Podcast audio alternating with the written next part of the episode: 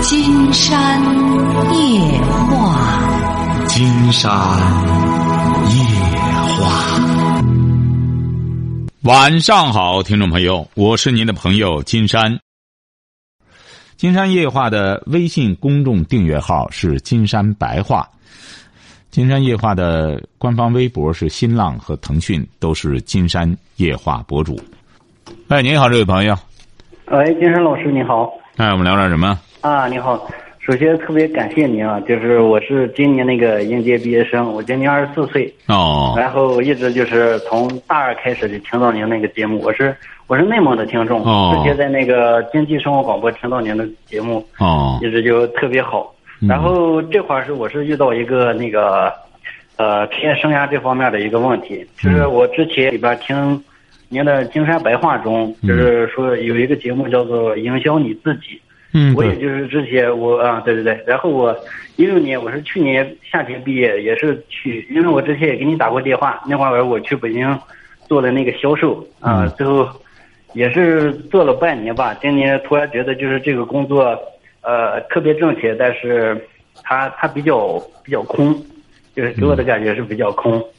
然后我我今年的规划是说，呃，先先学一门手艺，学一门技术，是这这种意思。嗯这块儿就是，啊对，然后这、呃这块儿我我我准备去那个学徒找学徒，然后这块儿他那个五八里面的学徒就是有那个厨师，还有摄影，还有是那个蛋糕店的那个裱花儿然后我这块儿我也不知道怎么去选择了哦，你是大学毕业哈？啊！我去年毕业，今年二十四，呃你学的什么专业呢？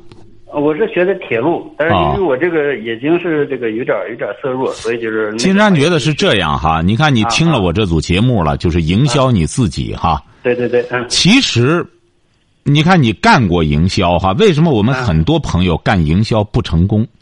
嗯，就是他没有这个概念，要营销他自己。对对对，哎，你比如说像董明珠，应该很多人知道吧？啊，你知看道董明珠一开始就让人觉得莫名其妙，一看也不像个明星，也不像什么。其实你看她这个人就有一个整体思路。那个时候她就勇敢的，呃，我是董明珠，呃，我一听这这普通话也不到位什么的，你看她本身就是老板，她要在卖这个东西。对，是不是、啊？你看，嗯其实你说对董明珠来说，用她自个儿的话，她也是勉为其难，赶鸭子上墙。嗯为什么呢？没办法，她就要代言她这个格力，对对，哎，对就直接推销。她有自信，能够不断的挑战自己。嗯嗯所以说，作为一个营销，你就是将来你学了一技之长，啊，因为你学了一技之长，最终你也面临着一个营销你自己的问题。啊，对，哎，你比如说像金山这组节目的目的就是包括一个领导，嗯他也面临着营销他自己的问题，对，你说是这个道理吧？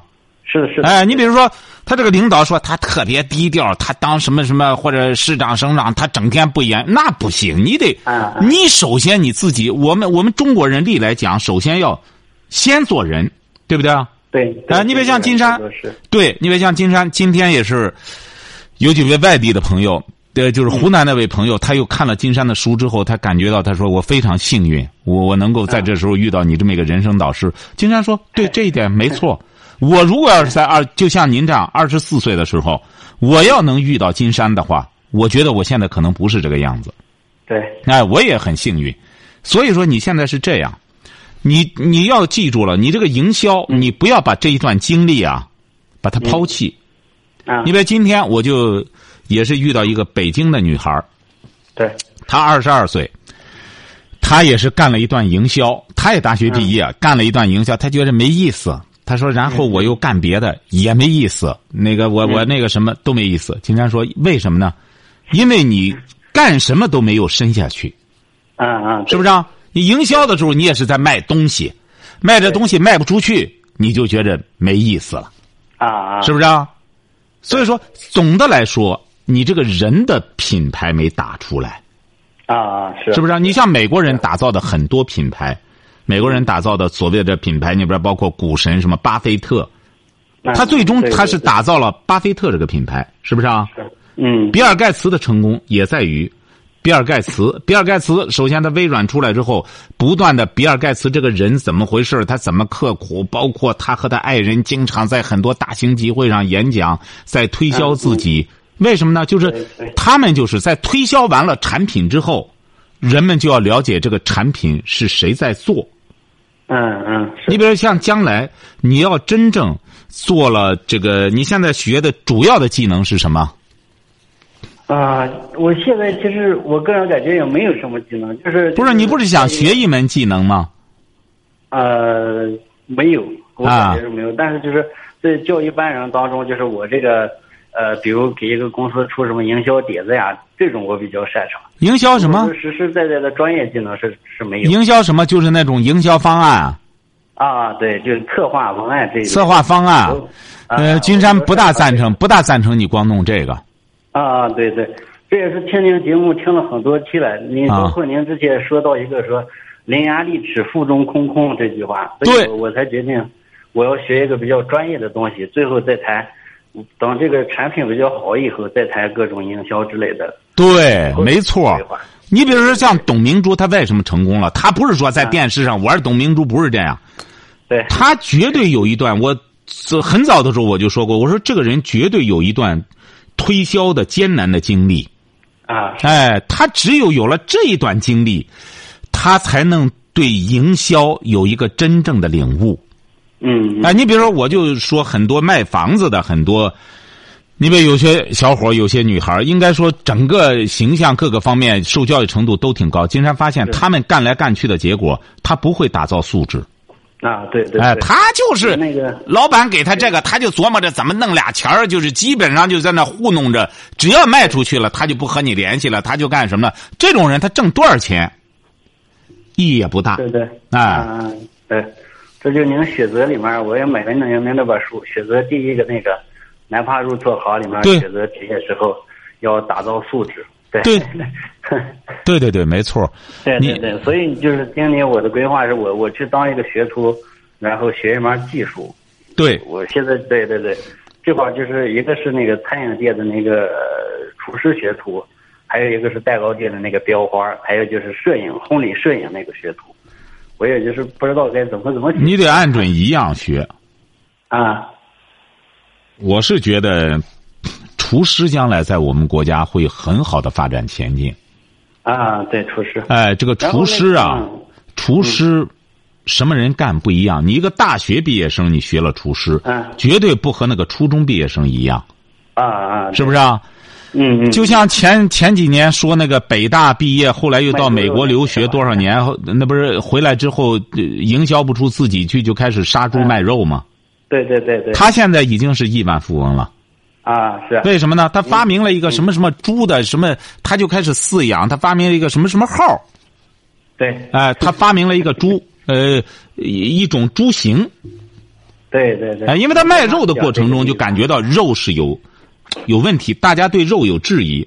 那么我如果再弄一种什么型的猪的话，那么会受到人们什么欢迎？然后他就开始研研发这个，最终他弄了一个什么型号的猪发财了。对哎对对对，为什么呢对？就因为他是北大毕业，又在国外留学，最终他有了这个思路。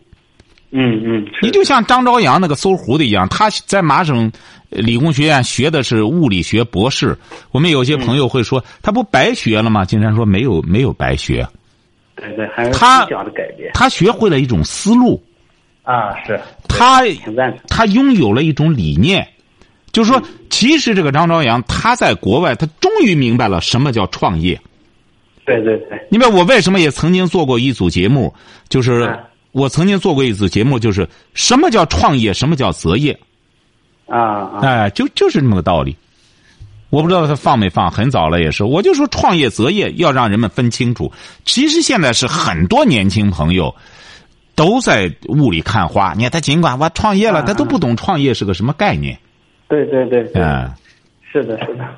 然后，然后还有一个就是说，很到我我那会儿也是听您节目中，就是很多这个学生，哎，很多男男孩儿吧，嗯您推荐都是去学厨师。我那会儿也是开始厨师，但是很多就是我的朋亲戚朋友他们说，学厨师你要是去这个食堂里边儿、酒店里边儿学的话，可能就是，呃，学不到基础的东西，他们建议是说去学校里面学。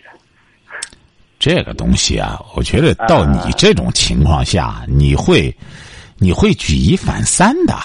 嗯 嗯，哎，对于你来说，一看那厨师哦，怎么回事儿这道菜咋回事儿对，你比如说，现在大家真正，我为什么说这个餐饮业将来它会是一个厨师是一个朝阳产业呢？它不光是你做饭的问题，嗯你得一系列的东西大家才能吃。啊，你比如现在是的点外卖，你吃几次就吃不下去了，实在是受不了，它那个油就吃完了恶心呐、嗯，是不是？你得弄那个叫叫什么锅贴，弄完之后你看着黄黄黄黄腾腾的，你真吃起来并不好吃。啊，对哎，包括馅儿的调制，包括油的这个使用。你比如我们现在其实很多消费者，啊嗯，他对这个价格，啊当然你不能说高的没边儿，是不是啊？对对对，他就是贵点儿你甚至贵上一倍，很多人他吃这个饭，他要吃的放心的话，他也不在乎。对对对，对不对？你同样饭店弄这一套了，你为什么不能把这些东西都透明呢？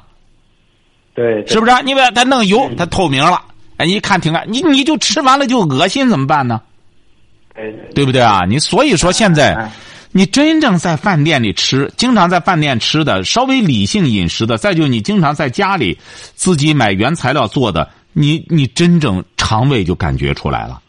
嗯，嗯哎，因为他其实在这他在这也饭是店里挺做的小这个东西，他就是经常看到国外的有一个说做那个什么什么玩意儿，反正就做一样，嗯，寿司啊什么玩意儿，就是这个女这个女性，她从二十多岁嗯已经做到现在六十多岁了。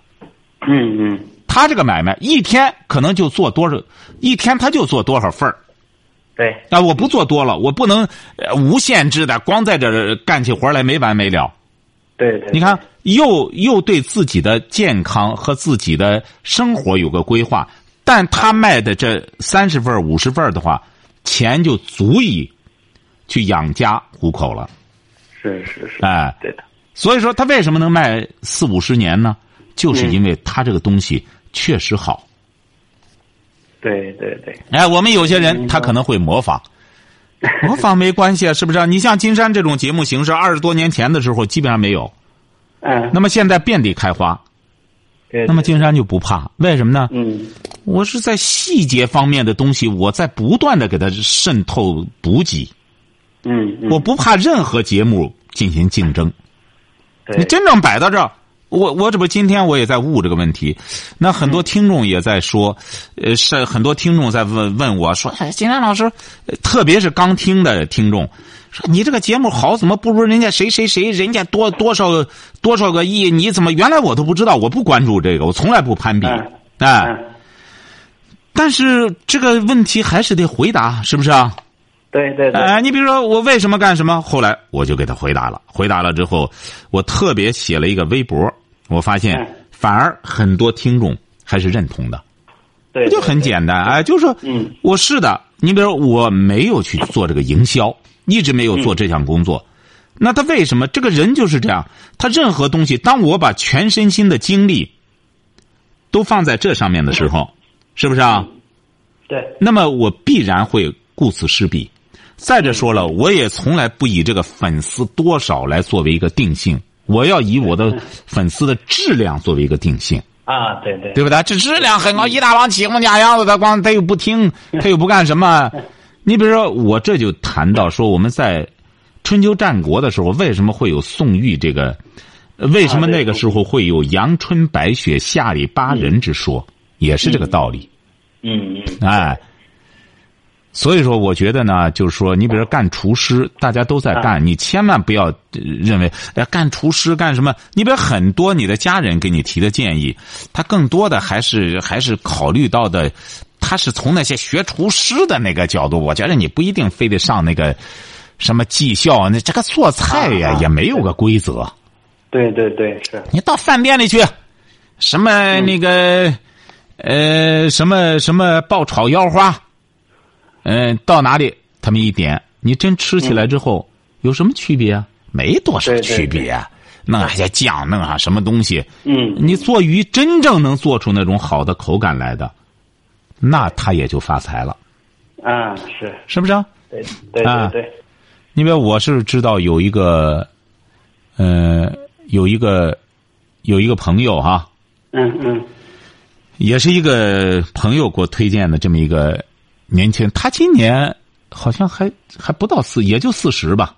啊，是他当年的时候是在一家航空公司，就是做厨师。后来呢，他就不干了，因为他那个餐厅啊，可能后来就不干了。这个航空公司，是他自己就干，但是他有几手拿手的菜，是，啊哎、他自己做的特别拿手。嗯嗯结果是他自己搞了个私房菜，发财了，现在是几几千万了。嗯哎，就是私房菜，就是，呃，就是大家吃着确实好，下次就又来了，又来了。嗯慢慢的，就是对有一些人，特别是公款消费的那段时间，是哎，哐啷哐啷就发财了。对对，为什么呢我？时常嗯，因为民以食为天，对对对。这个食品卫生现在越来越被人们看重了。啊，哎包括之前您说的说，有个我记得有一个听众他是要学修车，好像是，对然后您说吃饭的总比修车的多， 对，没错。所以说，你看，你大学毕业，你在听我的节目的时候，嗯， 你就能听出门道来。哎，我就说，营销你自己最重要。你说光推销这个推销那，说我低调，我不干，那不行。嗯嗯你就再低调，你得让人了解背后这个人是谁。饭店也是这样，你饭店整天都不知道老板是谁。你老板敢于亮相，才说明你是很自信的，对你这个饭店。是，哎对对对，是的，哎，这个不存在出风头不出风头。嗯啊，包括我大学那会儿一直听广播，那天我还回头想了，我说最后就筛的就就留下你的节目和那个央广新闻了，嗯，对，就是央广新闻的确不错。对，啊，你看你这个品味还真是对不错。我也经常听央广新，我觉得央啊广新央闻，广念新闻那会儿，我经常七点开始听，对对对对，央广新闻这他他组织了一大帮这个真是这个懂新闻的团队，办的真不错嗯嗯嗯啊。他关键是怎么着呢？有一些解读。嗯，其实我白话也是对我夜话的一个解读，要不然这个节目它深不下去。对对对，对不对？你比如说，你比如他内行一听就听出来，你要没有这个解读的话，这个节目大家为什么要听《金山夜话》？你包括很多朋友，就是他听了白话之后，他感觉到哦，这是那个主持人嘛，他啊主持什么节目啊？哎，他开始听我的夜话了，是是是，就这个道理。其实我为什么要搞这个呢？它就是一个深入。你光整天我对话了，我对话显示不出我对一种深度新深度话题的一种解析。啊啊，更而加这专业的那个，对，这实际上是我的优势，因为我只有我自己搞专业，我才懂这个。为什么呢？我对他用心很多，对对对，所以说你看，我们很多人就说你再干什么，我再怎么着，你比如说我搞这个东西，他慢慢的，他俩是一个相对的映照。那么大家听了这个，很多人就是听了白话以后一听，哎，他对这话题讲的挺好，对，呃，就是我我还做过一个，也是很多时候我说，这个这个人生说一定要遇到贵人，嗯，我不知道你听我这组节目了吗？啊，我说你的贵人是谁？啊我们很多朋友就说了，我哪个领导或者我哪个老师，哦，我你说说你自己是吧？对啊，我听过这，对，我说实际上我们每个人的人生的贵人就是你自那己。，对对对，你比如你觉得谁是你的贵人了？你为什么他是你的贵人？啊因为你本身有这种悟性，有这种理解对对，你才能遇到这种贵人，是，是不是啊？对对对，哎，所以说最终呢，你看我们有些朋友总是，我为什么要做这组节目？就是很多我的听众就说，哎呀，谁谁谁成功了，马上给我讲。金章老师，你知道人家的，你知道人家遇到谁了吗？人家的贵人是谁谁谁就破解 了，哎，人家谁谁谁贵人是谁怎么着怎么着？是是，哎，我后来就做这组节目，我就讲人生的贵人是谁，就是你自己。对对对，我还讲到了乾隆，乾隆自己都对对那呃不是那个雍正，嗯雍正自己都说我求谁呀、我就求我自己，对，是不是？我谁是我的贵人？我自己就是我的贵人，嗯嗯，哎对对对。哎，所以说您说那我说听您的节目就从大二那会儿开始听，最后慢慢慢慢就是自己品，感觉说的挺对。包括您说那个时尚那个东西，啊、哇，我就看了很多，就是在在我身边这个做做企业的，还有做微商的，他们就是真的就是做一会儿，然后就就就没事儿了。 对呀就是那种对对呀、就是啊、就是很多就是包括我们我为啥学技术，还有一方面就是我以前发现的，就是很多九零后，就像我们都是都是去做白领的工作的，然后这个技术这道坎儿就就没人去做了，这也是个空缺呗。 对呀、你比如我还给他们做过一组，我不知道放了吗？我就说这个微商这不能叫创业，啊啊，你微商你还这叫择业，叫就业，啊对对，你是在用的是别人的平台。对无非就是人家搭建起来了，你包括做电商什么的，你们这都嗯不是创业。真正创业人是谁呀、电商，对对对，电哦商真正的创业人是马云，是啊， 哎，他是个创业，别人说白了都是在择业，嗯，哎，都是在干他这个活儿。哎，创业人搭起平台来之后，很多人，所以说我们现在有很多朋友，我再就是举了个例子，我嗯就说创业，现在很多年轻朋友都说我要创业了，我爸妈给我二十万，给我十万，我说你这叫创业吗？嗯，你这不叫创业，你这叫拿着你爸妈的钱在花。对对，他说怎么叫创业呢？那我不拿我爸妈的钱在花，我拿着，我为什么要做这组节目？也是在回答《金山夜话》的听众。嗯嗯，因为他大量的问题来了之后，我只能就是把它做成一个话题，归纳是吧对，回答大家这个问题，啊，我就讲了。你我和很多大学生啊，他老是和我辩论，我挺喜欢啊。是啊嗯，我说我给你举个例子，对，你们应该知道搜狐，他们知道啊对啊、张朝阳很羡慕张朝阳整天接受采访，我在什么对嗯海南有个汽艇，我在哪儿整天现在也不结婚，正经八百的钻石王老五，哎、啊啊是，那么我说，你知道他他叫不叫创业？对那，他们说他叫创业。我说你知道他哪儿来的钱吗？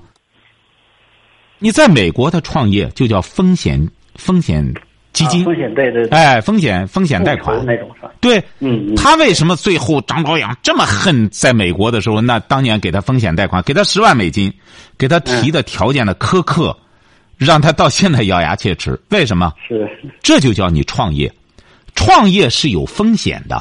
嗯嗯对对不对啊？对，人家给你风险基金，你得白给啊，你得要搭上你的身家性命的，你得弄上这个。为什么在国外一干什么要跳楼的？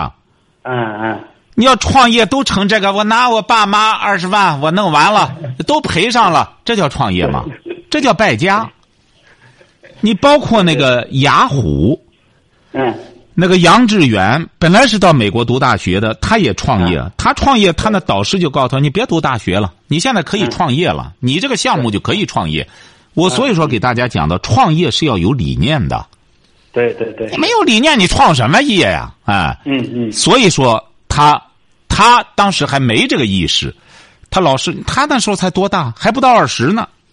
对，结果是老师说：“我给你去申请这种风险基金，你把钱大量的，就说你这个项目没问题，哐哐弄起来之后，哎，所以说为什么到张朝阳这时候就难度比较大了？因为他搞中文网站已经是第二个了，因为在这之前已经有雅虎了，嗯复制的人太多了，对他一复制，对美国人来看已经有了。”嗯嗯但是他们没想到，你你你雅虎是在外面，你到中国来搜狐，就是光中国人就足以把他养得肥肥的，对对，对他根本不知道中国的这个人的这个，所以说美国人他就觉得呃已经有有一个了，你弄这个。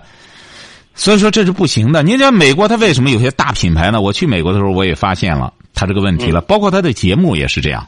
嗯你我在晚上，我我那时候也挺辛苦，我出去就看他这个节目，看基本上这一宿，晚上醒过来就再看看他电视节目，他一宿全是电视节目。对，哎，他这种选秀节目并不多，嗯啊，他就有这么几个，特别他那个美国偶像嘛，那就算最火的。你看美国它是这样，它是一个联播的形式，所以说，呃，大家最终把这个品牌弄起来，哎、弄得越来越火，大家都在里边经济受益。你看现在我们它是不一样，它就开了很多摊儿，这搞一个选秀，那搞一个选秀，其实都是把一些精力都分散了。当然，嗯中国也是人多，你弄个什么样的，他都有看的。对，其实美国的电影这个电视里边，我发现最多的，它是什么节目啊？脱口秀节目。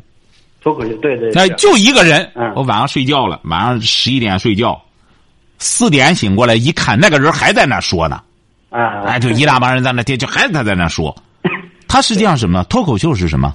就是思想秀啊，嗯，是不是啊、他就是在解不断的解开这个思想理念，不断的弄这个。他很多人都在看，为什么呢？嗯，嗯他在培养这么一帮思想的人。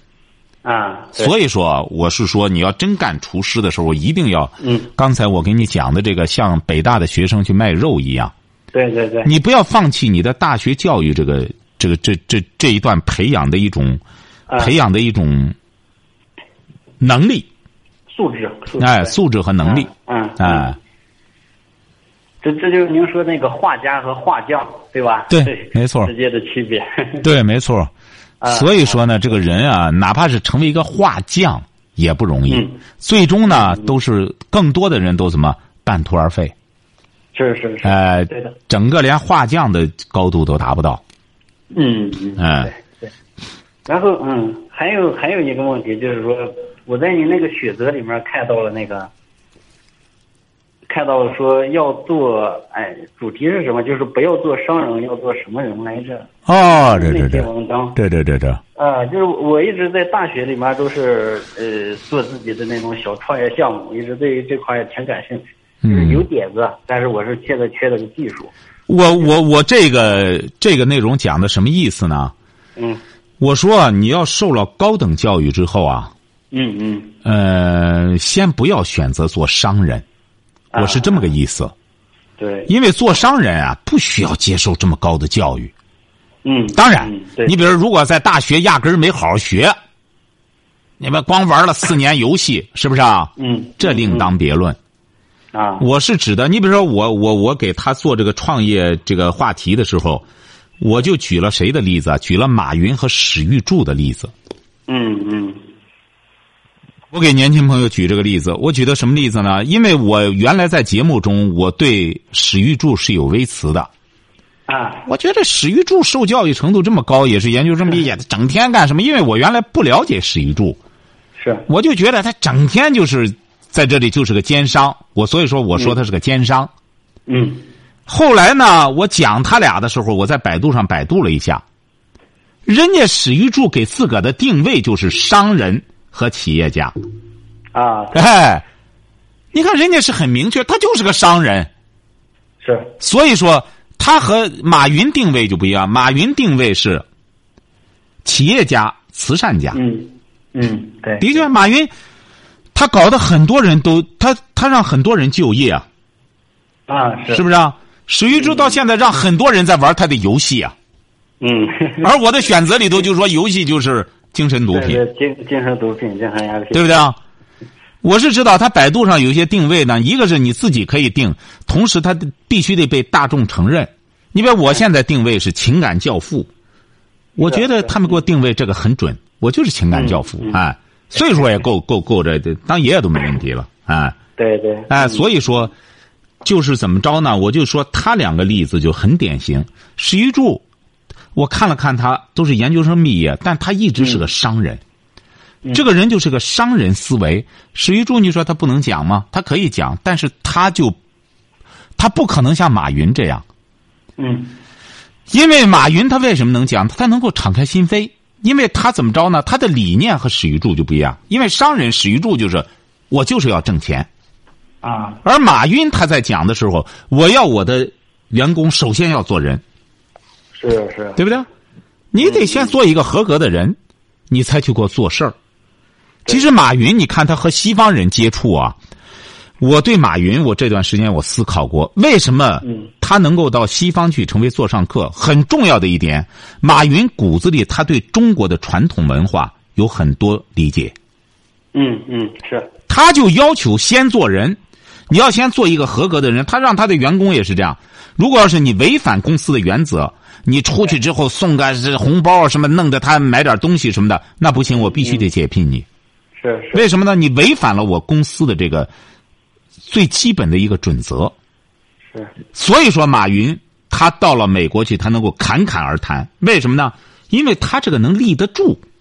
嗯嗯，对，你像我到美国去也是，我去演讲的时候，我用这个题目，就是说，开启就是用的我那个就是选择里边的这个啊，我那个序，开启这金个城后花园那个是吧？对，不是不是不是选择里边那个，我后来我在美国那个演讲稿在选择后面我把它啊，附上了对，对对，哎嗯，就是我谈了一个理念、价值观的问题，我主要谈哎这个，对，嗯，就是开启幸福的钥匙是什么东西。啊，我就讲了，我到那主要讲的道家，嗯哎，用道家破解很多问题。你看这个，他美国人也能接受，因为我去之前，他必须得看那个稿子，嗯所以说，你看，其实这个做人的标准，中国的传统这个做人的标准，它其实是一个普世价值观。你不要认为你到美国之后，你说我还怎么赚钱干什么，这个他不感兴趣。他们太精通这个了，他们都是商人。嗯嗯你要给他讲做人，他这个他他愿意和你聊。嗯嗯，哎，当然你得谈的到位，啊要不然他后来他那个校长和我吃完饭，他副校长也过来了，我们在那吃饭的时候在那唠唠唠聊了聊，哎，就是我就是侃侃而谈，就谈我的这种观点，我是有我是有理念有观点的，所以说我说我这个他们他们主要感兴趣的说，你这节目怎么运作的？二十多年就你这样一个人在这讲这个嘛，就是你怎么运作的？哎，就那意思。哎，后来我们台里又搞这种什么，呃，那个什么，呃他那个叫密苏里新闻学院，我看他教授来的，主要谈的就是把节目上怎么配上广告，主要弄这东西。嗯啊其实他也没对对谈什么节目，就是说嗯，他就觉得你这个节目这么多年，你你没有别的运作吗？你你怎么运作的？他本来哦他那个副副院长过来之后，中午在那吃饭和我谈这个，我说很简单，就是一种用。他说：“那你你整天搞这个，你你怎么更新呢？”我说：“思想啊，我这个节目就是和大家不断的交流的是思想。嗯嗯嗯 嗯哎，他不是在解答什么问题，不是说你来了，你看我这我这个什么治不好，我怎么办？我这病怎么着？哎，他不，嗯你比如说嗯有些人抑郁症是不是啊？嗯，那么金山给他看很简单，你没这个病，对不对啊？他说我怎么没这个病呢？因为你不想学习，你拿着抑郁症说事儿，对对对，对不对？你不本身不想学习，你就拿这个。所以说，那个那个女孩子最终她不就是服了我了吗？她说：“对我这三年了，和她家整天泡抑郁症，花她家里嗯十来万。嗯哎，所以说你得怎么着呢？就是说，我们不是说你真要有病的话，能上金山夜话来治吗？你抑郁症你得找正经八百找医院去啊，是不是、啊？对对对哎，是这里是是解决一个精神问题、一个思想问嗯题、一个理念问题。对。那那个老老师，就是像您刚才说那个，如果说做一个商人，第一就是说，看他给自己的一个定位，还还有就是说有一个好的产品，其次就是呃，商人不需要好的产品，嗯我也我也在这组解在这组白话里解读了这这我我也在这组解金山夜话里解读了这个谁了，呃史玉柱了。史玉柱一开始、嗯那个巨人大厦就是楼花，他为什么不能卖了？因为国家政策不允许了。啊哎，你不能这卖楼，现在也不允许啊。他后来那不是又搞保健品，又卖保健品。后来国家这一块的政策也严了，保健品你必须得和药品各个方面都非常严了。嗯而且大家现在对保健品也有了理性的认识了。是哎，保健品不是药，都得注明，国家要求的。因为过去人们就觉着保健品，呃，也是药，比药更好，对身体没害处。嗯是不是啊对哎，所以说弄不下去了，怎么办呢？嗯又开始卖游戏产品了。你说这个游戏哦多害青少年，啊对对对，人家他的弄这玩意儿，早晚还得再干什么？那他什么赚钱，他鼓捣什么东西？啊，对你说到这个，就是我从去年开始就每年每年过年回老家，就是我的这些姐姐，她们大部分都是接近九零后的，就是他们的小孩就是我的一些弟弟，三四五岁、三四岁，大人聊天的时候就把手机给他们了。对呀、那你这就是理念问题啊。对对对，玩的特别对呀、你说这个卖手机，现在有手机里边直接这个游戏你都卸不掉，啊，哎，你别的能卸掉，我这个手机买了之后卸这个卸不了，自带天生带着这个的，嗯你嗯，这个没办法，这就是商人对。但有一点我，嗯做商人你没违法就行，啊，你不违法，人家赚钱了，你能说得着人家吗？是不是啊？对对，嗯但是商人的特点就是唯利是图，嗯嗯，它就是图例。这个唯利是图解释，其实它是个文言文，就是图利，啊，对，哎、就是唯利是图，就图利。对对对哎对对，所以说，这个金山才讲，你要是当商人，不用去读大学干什么的，你就可以做，啊啊哎，你完全就可以做了。要读了大学之后呢，最好还是你比如像张朝阳吧，其实就是他最终做了个商人，嗯嗯，他也没搞专业，是吧他？更大程度上是在经营他这个东西。嗯，包括那个方舟子，他也没搞专业，他就是在经商，但是大家都没想到他这个打假其实就是个产品。是是是，他用打假来把怎么着？他用打假来把他这个专家的形象立起来了，嗯因为他在美国学习，他学了一个创业。要不然，我在呃我的节目里给大家解读也是这样。啊，我们现在出国留学，我发现很多家长就非常盲目。是吧？我说你为什么要把孩子送到美国去呢？啊英国学费现在太高了，送美国去了。那我说你让他到美国学什么呢？就看看什么学校就学什么吧。对对，对他不，你比如这些国家，你到美国去，他更多的给你一个创业的思路，是是，他教你这个，就是说他不管你别的，你弄什么东西，最终你必须得把它化作一种什么呢？效益。啊，这是在美国的一种理念。因为我研究了一下美国这些读书这些东西哈，对对，嗯，包括你看西点军校、哈佛也是这样，最终他要培养你的一种执行力。为什么在美国一级一级的？其实他们才真听话呢。嗯，哎，美国的这些这这这些各级各什么的，那官大一级真压死人。那对上司的话，绝对执行。他怎么培养的这种执行力啊？西点他就培养这个了。对对，哎，他必须得让你，他给你所谓的魔鬼训练，最终就是上司的话你不能有有质疑，就是这样的。啊哎，他是培养这个的，嗯所以说他培养你一种创业，就是你怎么对对无中生有，你干这个东西最终得把它化作一种效益。嗯嗯，英国呢，它不一样，英国它更多的培养你的一种一种工作能力，要工作，哎，求职。你看，从英国留学回来的，你可以注意一下，基本上他都是求职，是，哎，到一家外企啊，到哪去干去啊，或者到北京哪一家这个外企啊去干去了。你看，在美国回来的，他好多单打独条，是是，他怎么着呢？为什么呢？他在那里获得了一个理念，嗯获得了一个思路，到中国来对，他就开始怎么实施。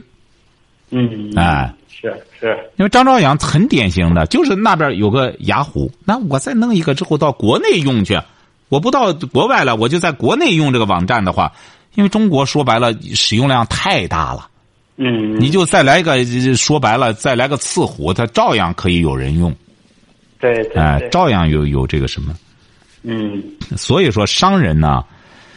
大学毕业也可以做商人，他会做的。你看史玉柱做商人就做的比一般的商人做的格局要大，为什么呢？因为他大学毕业了，他格局大。再怎么说啊，史玉柱他有这个格局，他做出来的商人，那他和一个学历低的人，你比如说金山也遇到很多这个学历低的亿万富翁，他格局就这么着了。为什么呢？他觉得再大他也驾驭不了了。